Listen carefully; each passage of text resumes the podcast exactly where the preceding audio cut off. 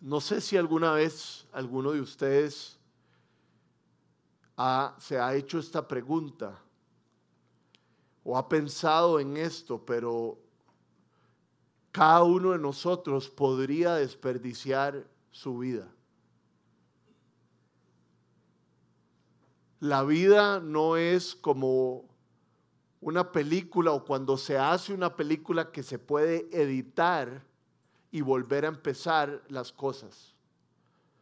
La vida simplemente va sucediendo y nosotros tenemos que ser cuidadosos de aprovecharla al, máximo, de aprovecharla para Dios y no desperdiciarla. No hay ningún caso, no hay ninguna opción de que vivamos una vida completa, una vida, una vida con propósito y significado presente y eterno, si no es siguiendo la voluntad de Dios.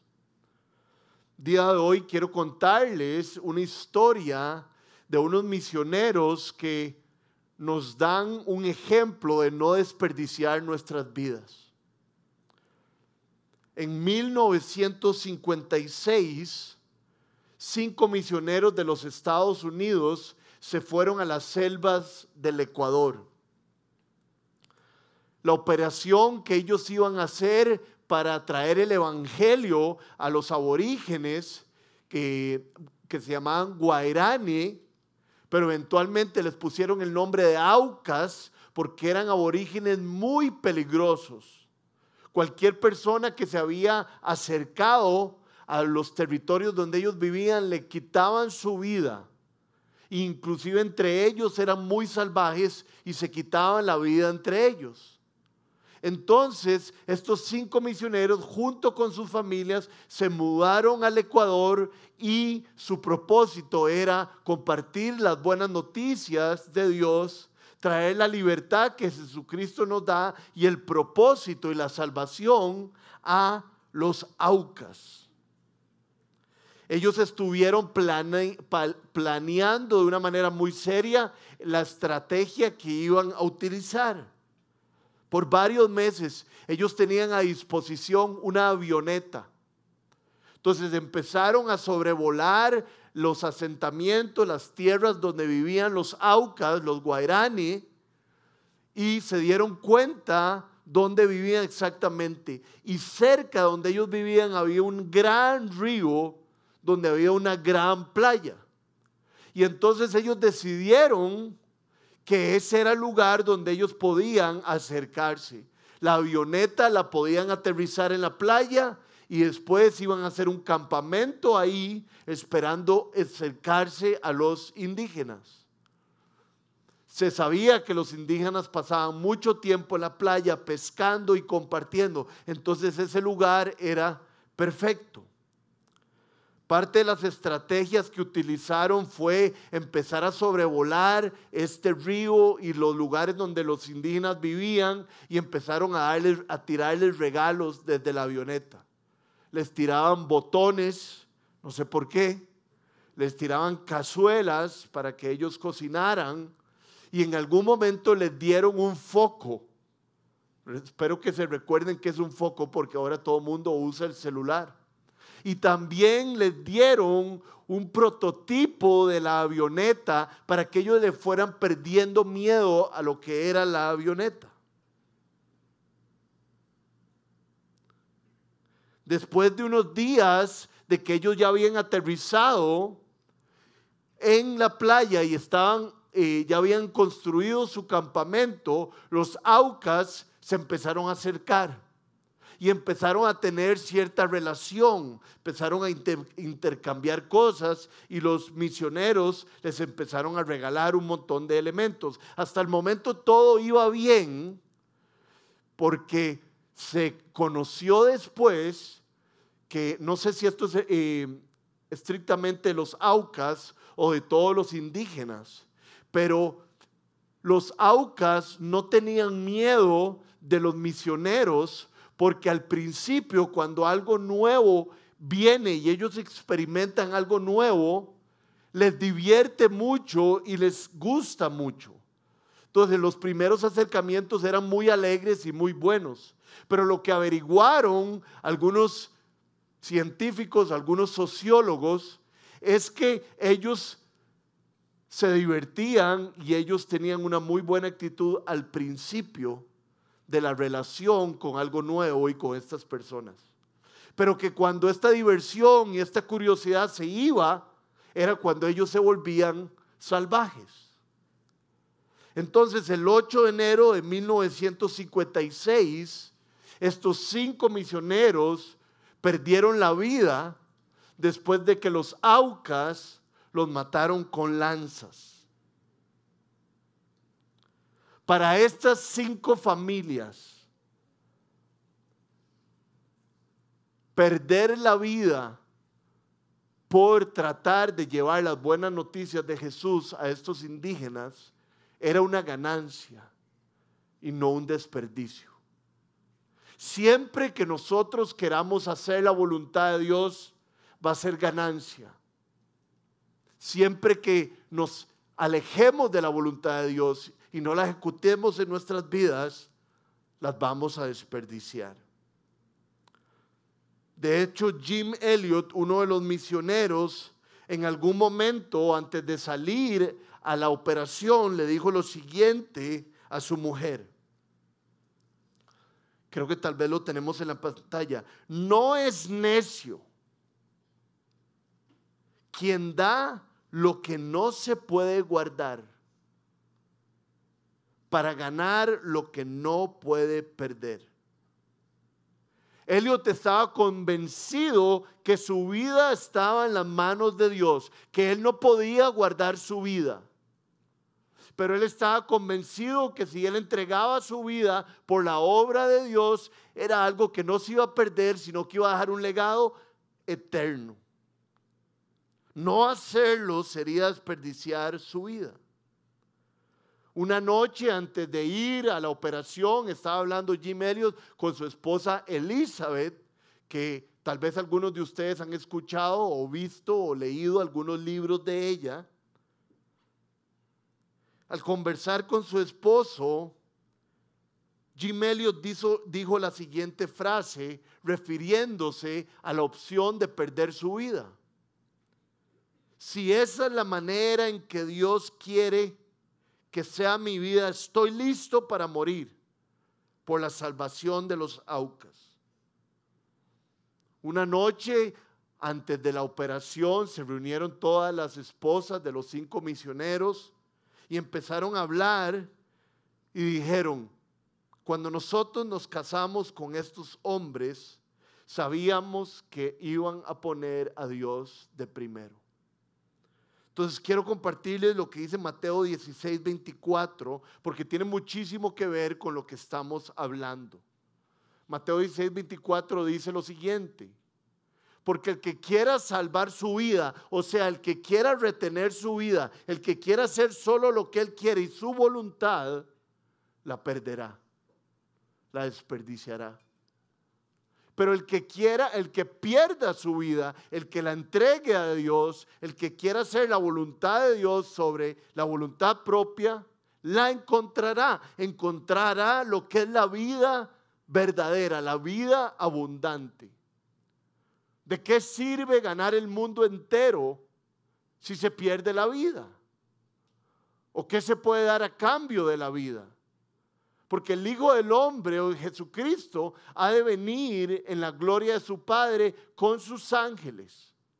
Y entonces recompensará a cada persona según lo que haya hecho. Si alguien quiere ser mi seguidor, tiene que abandonar su propia manera de vivir, dice otra versión, y tomar su cruz y seguirme. Lo que nos está diciendo esto es que cuando un hijo de Dios, cuando alguien se acerca a Jesús, su, vida cambia radicalmente. Si iba para el norte, ahora va para el sur. Por supuesto que es un caminar, a veces lento, a veces más rápido, se, llama el proceso de santificación. Pero definitivamente hay una diferencia hacia el lugar que nos dirigimos. Y quiero dejar algo claro. Usualmente hablamos de que el que quiera ser un seguidor de Jesucristo tiene que tomar su cruz y seguirlo. Hablamos de que es algo pesado, algo muy difícil y lo podría hacer. Pero olvidamos versículos que dicen que el yugo de Jesús es ligero y que su carga es liviana. O sea que cuando nosotros empezamos a caminar con Jesús, tenemos la mayor oportunidad de nuestras vidas. Tenemos la oportunidad de caminar con Él, ir con Él y tener una relación íntima y aprender de Él. Y dice que Él carga la carga mucho más fuerte que la que nosotros podemos cargar. Hacer yugo con alguien es usualmente que un buey mayor, más experimentado, lleva el mayor peso del yugo para que éste esté aprendiendo. Y eso es lo que nos está diciendo la escritura. Entonces, negar nuestra vida para ganarla no es solo cargar con una cruz y vivir una vida nueva, es que vamos a tener una relación íntima con Jesús y eso no se compara con nada. Y en estos momentos quiero preguntarles, y es una pregunta que me vengo haciendo durante toda la semana, es si su corazón no vibra en estos momentos por hacer la voluntad de Dios, por caminar con Él íntimamente. Si no hay un fuego en cada uno de nosotros por vivir una vida que no se desperdicia, que llega hasta la eternidad. Estos misioneros que murieron en las selvas de Ecuador dejaron un gran legado. Inmediatamente después de que ellos murieron, la noticia se repartió por todo el mundo y las agencias misioneros se pusieron más serias y empezaron a recordar más dinero y entonces había muchísimos misioneros ya trabajando en todas las áreas difíciles del mundo. De hecho, escuchen esto. Elizabeth Elliot la viuda de Jim Elliot, uno de los cinco misioneros, y Raquel Saint, la hermana del misionero que volaba la avioneta, regresaron a donde los guairanes, a donde los aucas. Y por medio de ellas, Dios las utilizó para compartir el Evangelio y los aucas se convirtieron a Cristo. Y no solo se convirtieron a Cristo, sino que Raquel Saint y Elizabeth Elliot llegaron a conocer a las personas que le habían quitado su vida a su hermano y a su marido.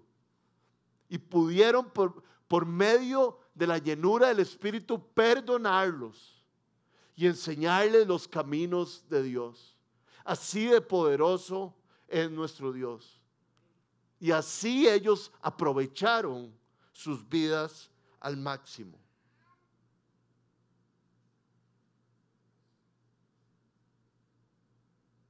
Estas mujeres llenas del Espíritu Santo pudieron perdonar a los aucas, así como Esteban, el primer mártir, antes de morir, le dijo a Dios, por favor no tomes en cuenta sus pecados. Dios cambia nuestras vidas tanto que podemos perdonar 70 veces 7. Entonces veamos lo que dice Mateo 5, del 11 al 12. Dichosos, bienaventurados serán ustedes, nos está hablando nosotros la palabra de Dios, cuando por mi causa, dice Jesús, la gente los insulte. Suena raro esto, ¿verdad? Los persiga y levante contra ustedes toda clase de calumnias. Alégrense y llénense de júbilo yo siento que júbilo es doble gozo, porque les espera una gran recompensa en el cielo. O sea que perdonamos, pagamos mal con bien, porque lo hacemos para el Señor y tenemos una esperanza de recibir una gran recompensa. Así también persiguieron los profetas que los precedieron a ustedes. Cuando nosotros perdonamos, cuando nosotros nos llenamos del Espíritu, cuando nos comportamos como hijos de Dios, somos exactamente como los profetas que vivieron el Antiguo Testamento y daban el mensaje de Jesucristo. Entonces la pregunta que yo me quiero hacer y que les quiero plantear a ustedes es si ustedes están ayudando a otros a conocer el mensaje de la Biblia y no desperdiciar sus vidas. Porque es doble. Cuando nosotros decidimos vivir para Dios, nosotros no desperdiciamos nuestras vidas. Y cuando le compartimos a los demás y los amamos como Dios los ama, los ayudaremos a ellos a no desperdiciar sus vidas, a vivir para lo que realmente es diferente y tiene peso verdadero. El mayor gozo que alguien puede tener es participar para que alguien tenga sus pecados perdonados. Que pierda su vergüenza, que no tenga miedo al futuro porque Cristo nos promete que hemos de resucitar como Él resucitó y experimente el amor de Dios. Vean lo que dice Romanos 4:7. Esto es una cita de Pablo recordando lo que dice un salmo. Dichosos aquellos a quienes se les perdonan las transgresiones y se les cubre los pecados. Cuando nosotros ponemos nuestra fe en Cristo, nuestras transgresiones son borradas y nuestros pecados son cubiertos. Y es muy probable que el día de hoy haya muchísimas personas aquí cuyos pecados no han sido perdonados, cuyas transgresiones no han sido quitadas. Y quiero explicarles rápidamente por qué al Evangelio se le llaman buenas noticias. Cuando nosotros nacemos, no nacemos con una relación con Dios porque nacemos en pecado. Entonces estamos separados de Dios por nuestro pecado. Por eso es que Dios manda a su Hijo a vivir una vida sin pecado, para que Él pueda morir en la cruz para cargar nuestros pecados y sustituirnos en ese lugar. Todo aquel que ponga su fe en Cristo no recibe castigo de Dios, sino que Cristo recibe el castigo de su Padre para que eventualmente nosotros seamos justificados, para que tengamos una relación con el Padre aquí y en la eternidad. Entonces yo invito a todas las personas que no han decidido seguir a Cristo que lo sigan que hoy o mañana, hoy en la noche, se sienten en sus casas y le digan, Señor, quiero experimentar tu poder, quiero recibir a Cristo en mi corazón y quiero que me cambies, que le des sentido a mi vida. Hoy puede darse un intercambio divino. La Biblia habla de necio. Necio es como bueno, todos ustedes saben quién es necio, pero necio es en la Biblia como darle la espalda a la voluntad de Dios, como, como, como ver a Dios actuar de maneras poderosas, como nosotros lo hemos visto, y aún así no tomar la decisión de acercarnos a Él.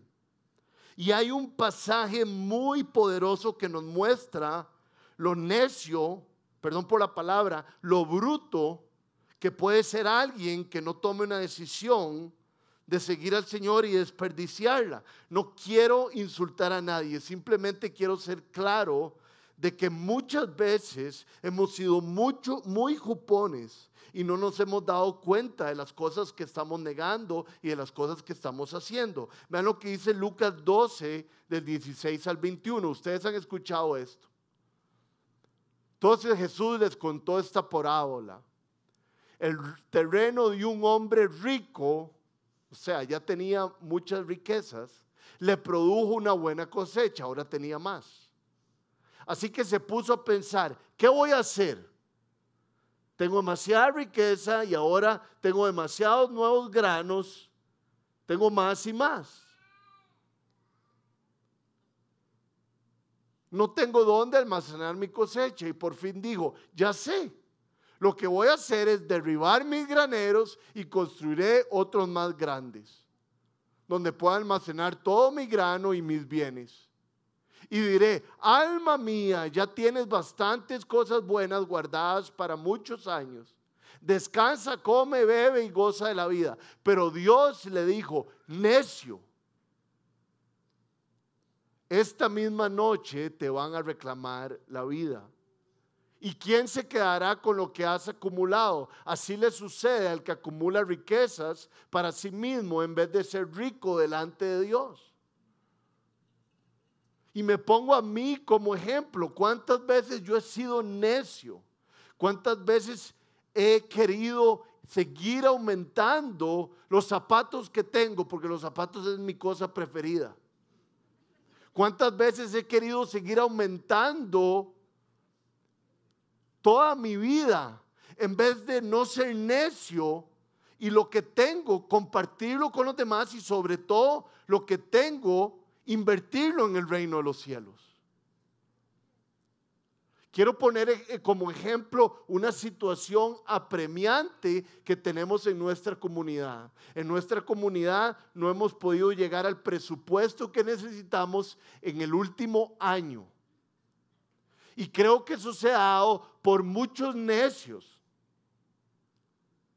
que lo que quieren es seguir construyendo su reino en vez de ir construyendo el reino de Dios. A mí no me da miedo hablarles de esto. Yo no les hablo como los hipócritas que salen en la tele o como las personas que engañan con mensajes que no hay en la Biblia. Simplemente les estoy hablando directamente el 30% de nuestra comunidad es la que diezma y ofrenda. Y somos como 400. Esto es ser necio. Es querer acumular riquezas en, en la tierra donde la polilla y el ladrón y la economía hace que se vaya todo lo que hemos acumulado. Pero si acumulamos riquezas en el reino de los cielos, serán para siempre guardadas. Puede ser que el Señor venga en estos momentos, o a las 3 de la tarde o mañana en la mañana.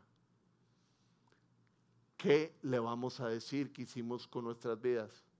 ¿Las desperdiciamos o las aprovechamos? Aprovechamos todos los talentos, todas las riquezas, todos los dones que Él nos ha dado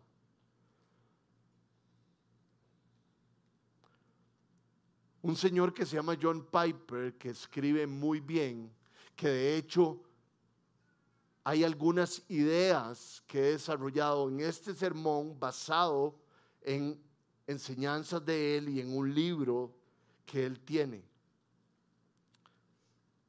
Y él dice lo siguiente, en esta vida no hay que saber muchas cosas Solo hay que saber unas cuantas que nos gobiernen. En esta vida no hay que ser un gran erudito, no hay que saber de un montón de cosas, hay que saber lo que es importante, lo que vale la pena, que es Dios, que es Jesucristo, que es lo que Él nos puede ofrecer también y que dejar que eso sea lo que nos gobierne, que eso sea lo que nos impulse. Yo tengo un sueño, mi sueño es que esta comunidad sea parte activa de un avivamiento que haya a nuestro alrededor. Que sea un, un movimiento donde nuestros talentos y nuestros recursos sean utilizados para la, obra de Dios aquí y en los confines de la tierra. Ayer estaba contentísimo porque antes de empezar la charla me dijeron, Mónica me dijo que estaba pegado en el live stream, en, todos saben que es un live stream, en lo que en YouTube lo que se está, a ver, voy para atrás porque esto se me complica lo que estaba pasando aquí es transmitido en internet y nuestros misioneros que están en Mongolia lo estaban viendo. Eso significa invertir en el reino de los cielos para que crezca aquí y en los confines de la tierra. Y de hecho esos misioneros pueden estar ahí por el compromiso de algunos de nosotros. Pero imagínense lo que podría pasar con el compromiso de 60%, de 70%, de 80% de nosotros comprometiéndonos. ¿Por qué? Porque a Dios hay que darle las primicias. Él nos dio lo más importante que Él tenía, su Hijo único. ¿Cómo nosotros le vamos a dar lo que nos sobra? en vez de darle lo mejor de nosotros. Ayer fue una pareja a mi casa a cenar y yo soy, esto no lo debería decir porque creo que algunos de ustedes me podrían agarrar, podrían como agarrarme pleito. Pero yo soy sapricista muy respetuoso los heredianos, de los liguistas, de Punta Arenas. Y ayer era la final, antes de la final, porque en Costa Rica hay un montón de finales. Y las parejas llegaba después de la celebración del sábado y era el partido de las ocho y media. Y entonces yo decía, ¿qué hago? ¿Qué hago? ¿Qué hago? No sé si les gusta el fútbol, no sé si recibirlos y meterlos a la sala y empezar a ver el partido, pero de repente se van a aburrir muchísimo, entonces mejor no veo el partido, lo veo al final o algo así, entonces ceno con ellos y me quedo en la sala y me olvido del partido. Y entonces Dios lo ilumina a uno y Dios le dice, a, a mí y a las personas hay que darle las primicias, no los sobros. Solo pude ver los últimos 10 minutos. Porque Dios nos enseña eso. Demen lo mejor que ustedes tienen, porque yo les he entregado lo mejor que yo tengo. El que volaba el avión de estos misioneros escribió antes de su viaje que él sabía que lo podía llevar a la muerte lo siguiente. Creo que lo tenemos arriba y estamos, lo quiero proponer como visión, como visión de nuestra iglesia. Si Dios nos da la visión, la palabra sacrificio saldrá de nuestros labios y saldrá de nuestros pensamientos. Odiaríamos las cosas que son tan importantes para nosotros, ya que nuestras vidas de repente se verían muy cortas si cada uno de nosotros agarra la visión que Dios nos está dando, sacrificarse no estaría en nuestros labios ni siquiera en nuestros pensamientos. Solo una vida tengo que pasará pronto y solo lo hecho para Dios va a durar. Solo tenemos una vida y podemos decidir desperdiciarla, hacer cosas solo para este mundo, engrandecernos a nosotros, sería un desperdicio en vez de engrandecer a aquel que merece ser engrandecido. Vean lo que dice 2 Corintios 5, el 4, 14 al 15. El amor de Cristo nos obliga lo que está diciendo es que el amor de Cristo es tan pesado, tan fuerte por nosotros, que nos impulsa a tomar una decisión. Porque estamos convencidos de que uno, Cristo murió por todos. Y por consiguiente, todos murieron. ¿Para qué? Para que el que murió por todos para que los que viven ya no vivan para sí, sino para el que murió por ellos y fue resucitado. O sea que Cristo murió no solo para perdonar nuestros pecados, para darnos una vida nueva, para darnos vida eterna, para que su Espíritu viviera en nosotros y pudiéramos tener mejores relaciones entre nosotros, sino que Cristo murió para que ya nosotros no viviéramos para nosotros, sino que viviéramos para Él. ¿Y y les cuento, estoy tan seguro como que tengo una camisa celeste de que morir a mí mismo y vivir para Cristo es la mejor decisión que uno puede tomar. Levante la mano el que está seguro de eso.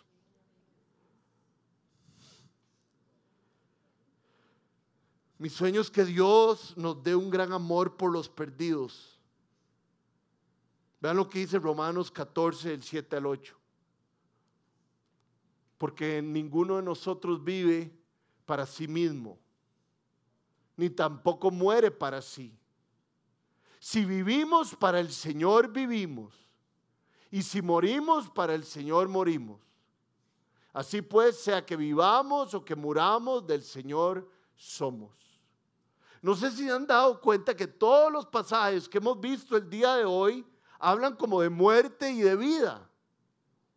Porque esto de desperdiciar nuestras vidas o de aprovecharlas para algo significativo que es entregarle nuestra vida a Dios y construir su reino, es de vida o muerte.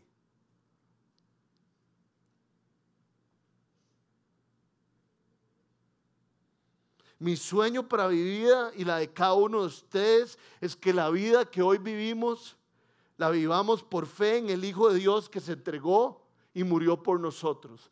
Gálatas 2.20 dice, ya no soy yo quien vive, sino Cristo quien vive en mí. Y la, vida que vivo, la, la, vivo, la vivo por el Hijo de Dios que se entregó y murió por mí. De esa manera no vamos a desperdiciar nuestras vidas. La Biblia habla de dichosos aquellos a quien su Señor los encuentre velando, sentados en su mesa. Lo que está diciendo este versículo, necesitamos entender un poco el trasfondo. Cuando el señor de una casa, de una finca, se iba de viaje, se iba a una boda, no se sabía cuándo iba a volver. Las parrandas de los israelitas eran fuertes. Entonces lo que dice es que todos sus súbditos deberían estar preparados cuando Él vuelva. No saben cuándo. Ya se están imaginando lo que esta parábola significa, ¿verdad? Y dice, a los sirvientes, a los que sirven al Señor, el Señor es Jesucristo, los sirvientes somos nosotros, los quiero encontrar velando, los quiero encontrar con sus candelas prendidas, esperando que yo regrese. Y dice la Biblia que esas personas se, ¿cómo se dice?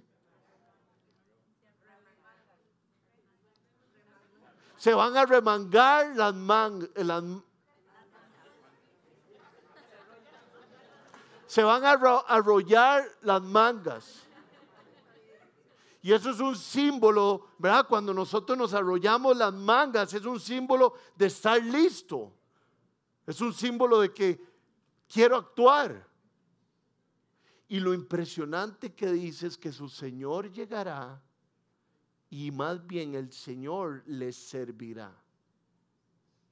Cuando nosotros lleguemos a la presencia de Dios, su gran amor, su gran poder, su gran pureza nos servirá y disfrutaremos de ella.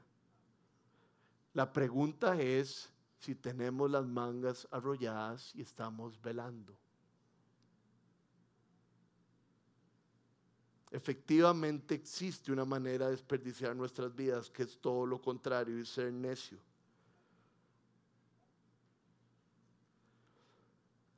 Aprovechar nuestras vidas al máximo no significa ser pastor. Aprovechar nuestras vidas al máximo no significa ser líderes de jóvenes. No importa si usted es ingeniero eléctrico, no importa si usted es futbolista, no importa si usted está metido en informática o en ventas. Es ahí, en ese lugar, hacer una diferencia para el reino de los cielos.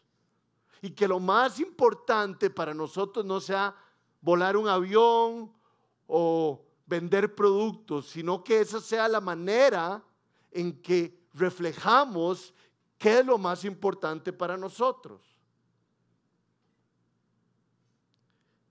Es necio el que se guarda lo que no puede retener nuestras vidas.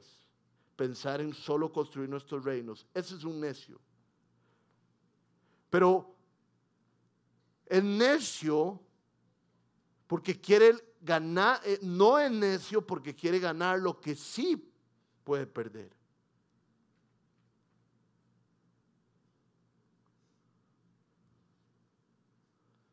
¿Será que nos hemos vuelto necios? Pongamos todo para la gloria de Dios. Recuerden aquella parábola tan linda donde se dice que un señor les da talentos a tres personas. Uno los aprovecha y es buen mayordomo, otro los aprovecha y es buen mayordomo y uno los entierra.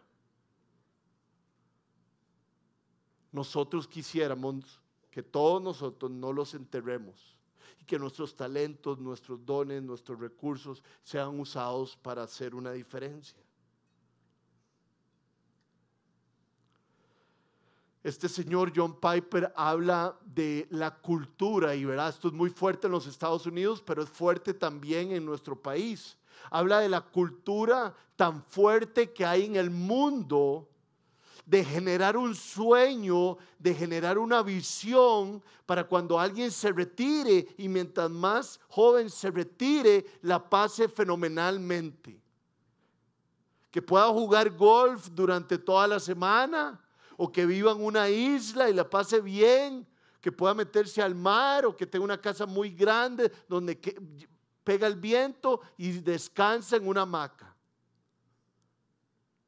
Yo no tengo nada en contra de las personas que juegan golf. No tengo nada en contra de las personas que están descansando en una hamaca.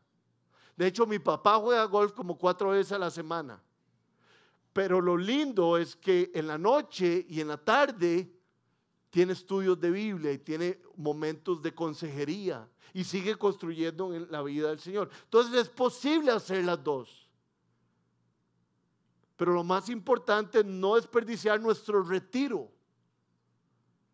Porque los jóvenes también estamos siendo educados a esperar ese momento.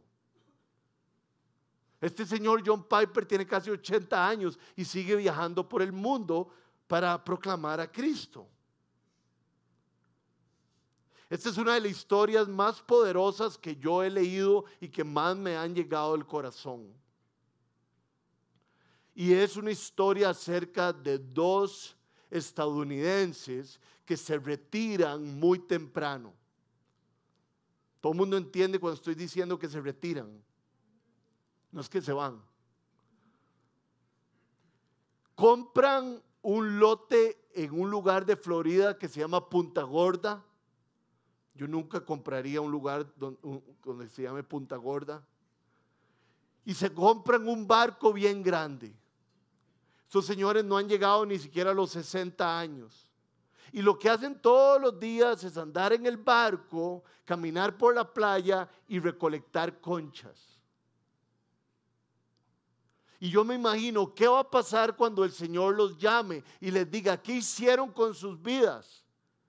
Y ellos le van a decir al Señor, recogimos conchas. Eso es desperdiciar la vida. ¿Qué hiciste, Rodrigo, con tu vida? De corrí en la montaña muchísimo. Hice un montón de ejercicio. Y cuidé a mi hija. Hay mucho, mucho más allá. La vida no se puede editar, hay que aprovecharla desde ya.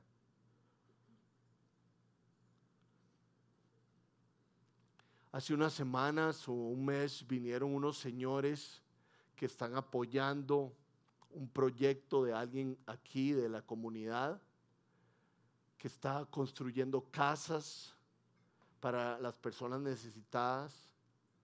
Y vinieron unos gringos que son los que sponsorean o van a empezar a sponsorear a sostener este ministerio. Y fuimos a comer con estos gringos y la mayoría tenía más de 70 años. Y me llamó muchísimo la atención, como, ¿por qué estos gringos están aquí? son hombres de mucho dinero, porque no están disfrutando en otras. Y entonces entendí por qué ellos no quieren desperdiciar sus vidas, porque quieren que el dinero que ellos han cosechado, no ir cosechando más, no ir siendo necios, sino ponerlo en las manos de Dios y hacer algo diferente. Vean lo que dice Filipenses 1:20.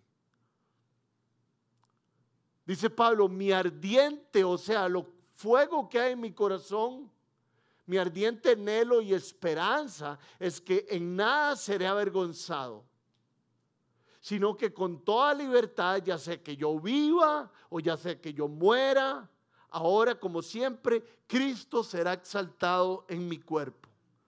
Esa es la visión de un hijo de Dios, que Cristo sea exaltado en nuestras vidas. Vivir de tal manera que la gente se dé cuenta que Cristo es nuestra gran perla preciosa. Eso fue lo que comunicaron esos cinco misioneros. Nuestras familias son lo más importante para nosotros, nuestros hijos también, pero mucho más importante de todo eso es que Dios se vea tan glorioso como Él es en nuestras vidas. Conozco una familia en Mississippi que no tiene mucho dinero, pero que su ilusión y su estrategia de todos los años es ir aumentando poquito a poco la cantidad de dinero que le dan a la iglesia para las misiones. Y eso me llega al corazón y me reta muchísimo. ¿Será una pérdida lo que pasó con estos misioneros? Yo estoy seguro que no. Porque demostraron el valor de Dios en sus vidas. Supongo que todos sabemos quién es la Madre Teresa. La Madre Teresa murió a los 87 años y hasta los 86 años siguió sirviéndole al Señor. En el año 2007 hicieron como un recuento del legado que había dejado la Madre Teresa. Y la Madre Teresa no solo había fundado las misioneras de la caridad, sino que también fundó los misioneros de la caridad. Y cuando hicieron este recuento, había más de 450 misioneros de la caridad en el mundo y más de 5 mil monjas repartidas en 120 países.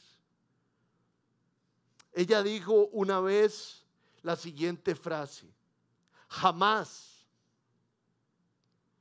he visto cerrárseme una puerta Creo que eso ocurre porque ven que no voy a pedir, sino a dar.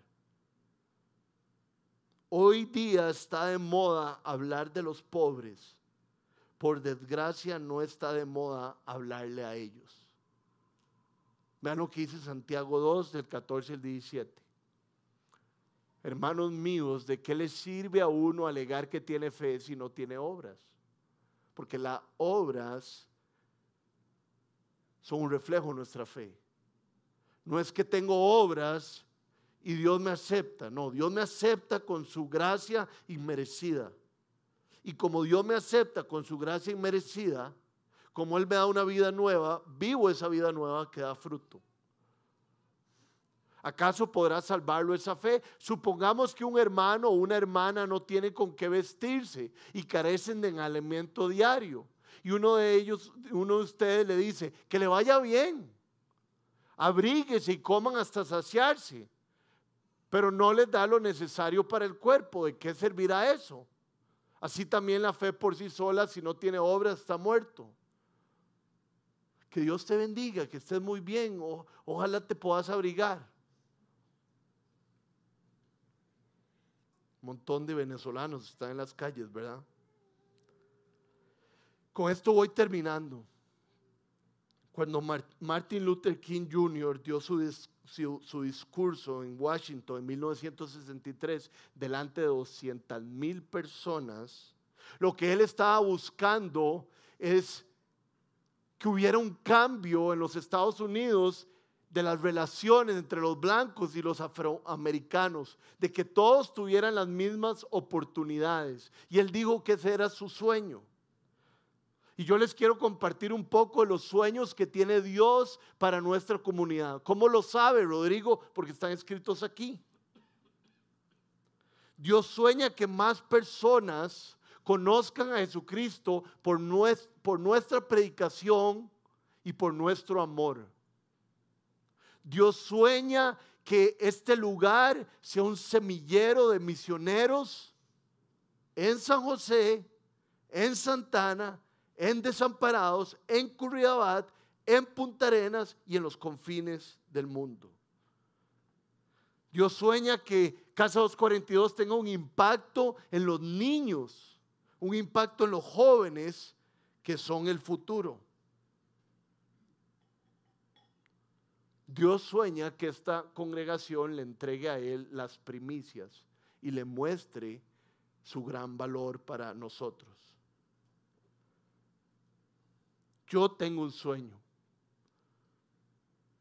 Y es que el Espíritu Santo el día de hoy mueva nuestros corazones, nuevo, mueva nuestro interior para que le entreguemos nuestra vida a Cristo por completo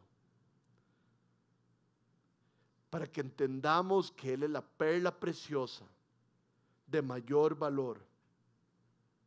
No desperdiciemos nuestras vidas, vivámoslas para Cristo que Él nos ayude.